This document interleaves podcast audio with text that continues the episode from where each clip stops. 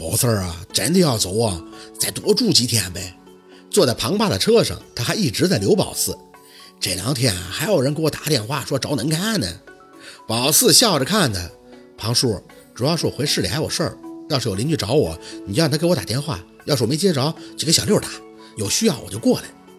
一知道要走，庞爸就赶紧带着宝四出门。主要是他还心念念他那个海鸭蛋的项目。原来以为他就是顺嘴一说，谁知道是认真的。所以这大下午的就开车把宝四带出来了。庞庞没跟着，要在家赶稿子。小六的更别提了，说这几天一直陪着给人看事儿，消停一会儿就抓紧时间去玩游戏了。庞爸听着宝四的话，嘴里还在念叨：“这认识个先生就是好啊，借老了劲儿了。不然俺们这块地还真不知道埋不埋，心里没底呀。”庞叔，你要这么说就见外了。要是没有你，大家也不能认可我呀。对庞叔婶子是真的感激，人家一点都没当宝四外人。这几天要是有人上门看，婶子还帮忙沏茶倒水，招呼得很周到。况且宝四私下还数了数收的红包，加上二姨给的那个，也一千多了。这钱不都是借着庞叔的光赚的吗？庞叔一听这话就笑，干啥不认可呢？咱们是真有本事啊！宝四，我和你婶子还要找个机会认你当个干闺女，你看看行不？宝四嘿嘿的笑着点头，行啊，这是我的福气啊。路有点远，越往里边开越是人烟罕至，只能说风景不错。偶尔看到零星的几栋美式风格的别墅，院落都很大，但是人少的可怜，隐隐的会有海浪声入耳。降下车窗，淡淡的咸腥味入鼻，挺意外的。想不到滨城还有这么隐秘的地界。庞叔，这以前没有渔村吗？怎么都没什么人啊？庞爸摇头。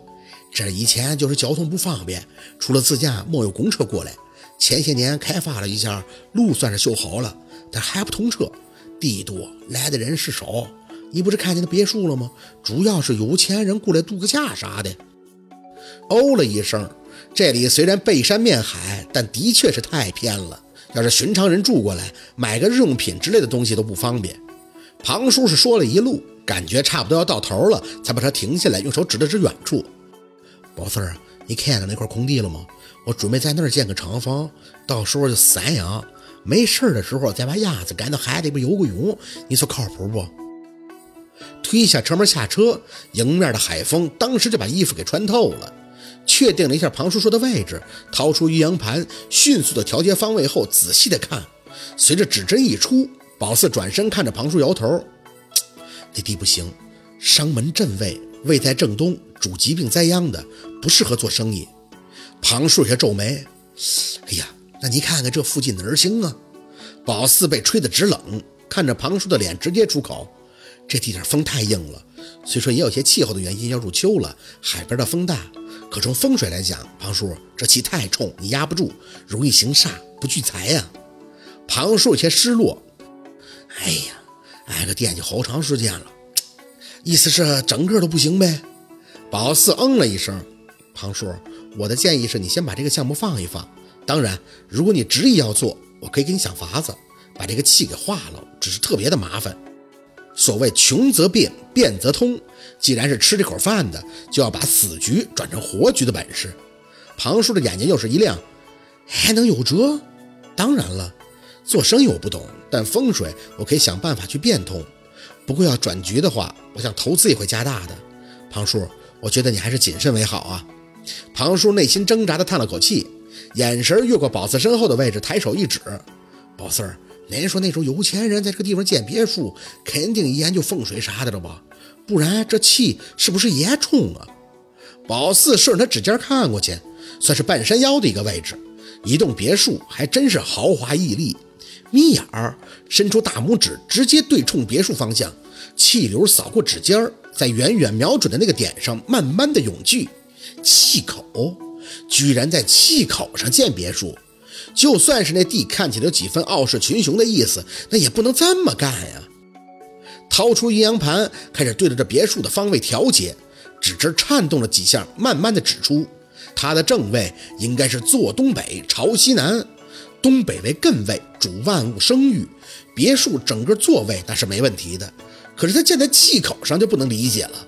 宝四站在他的位置，继续调盘定门，心里一提：景门主鬼怪王姨这么凶吗？凶味气口。宝四微微的凝眉，谁这么牛叉建的别墅啊？宝四儿，那弄啥嘞？咱们回去啊？宝四愣愣的看见庞叔，庞叔，你知道怎么去那别墅吗？庞叔点头，知道啊，顺着大道绕过去就行了。你要去啊？你认识？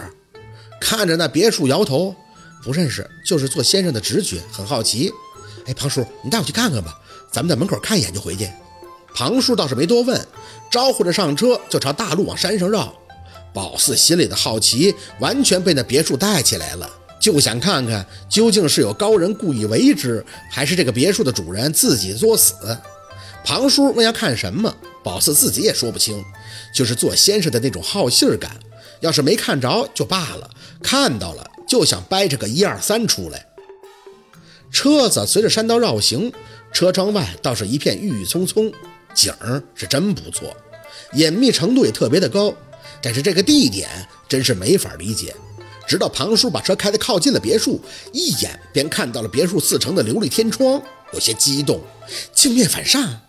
庞叔被吓了一跳，这是咋的了？宝四却笑了，不是作死，是有高人布局的。琉璃是佛教七宝之一，为消灾辟邪之灵物，镜面挡煞，辟邪挡灾，此为祖气，绝呀！庞叔一见宝四在那自嗨，只觉得莫名其妙。宝四啊，你这是琢磨了？这是？宝四笑着示意庞叔停车，自己走到别墅的大门外。我这儿学习呢，看看别的大师怎么布局。庞叔微愣，这也能学？宝四点头，下车后几步就跑到了别墅门口，隔着高高的大门朝里边看。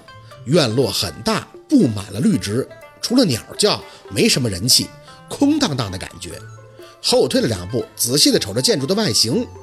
气口可破，那凶味怎么化解呀？正在这心里纳闷呢，一抬眼就看见了大门一侧的古铜雕花门牌看清楚上面的字儿以后，心里顿时一激灵。陆宅，头皮发麻，不会这么寸吧？做什么呢？吓了一跳，一抬眼，院里站了个五十岁、穿着一身工作服的大爷。这是私家别墅，谢绝参观。宝四吞了吞口水，请问。这别墅的主人是叫陆佩吗？那大爷愣了一下，你你认识陆先生？心里苍然一笑，原来是他的，摆摆手，没回答那大爷的话，转身直接上车。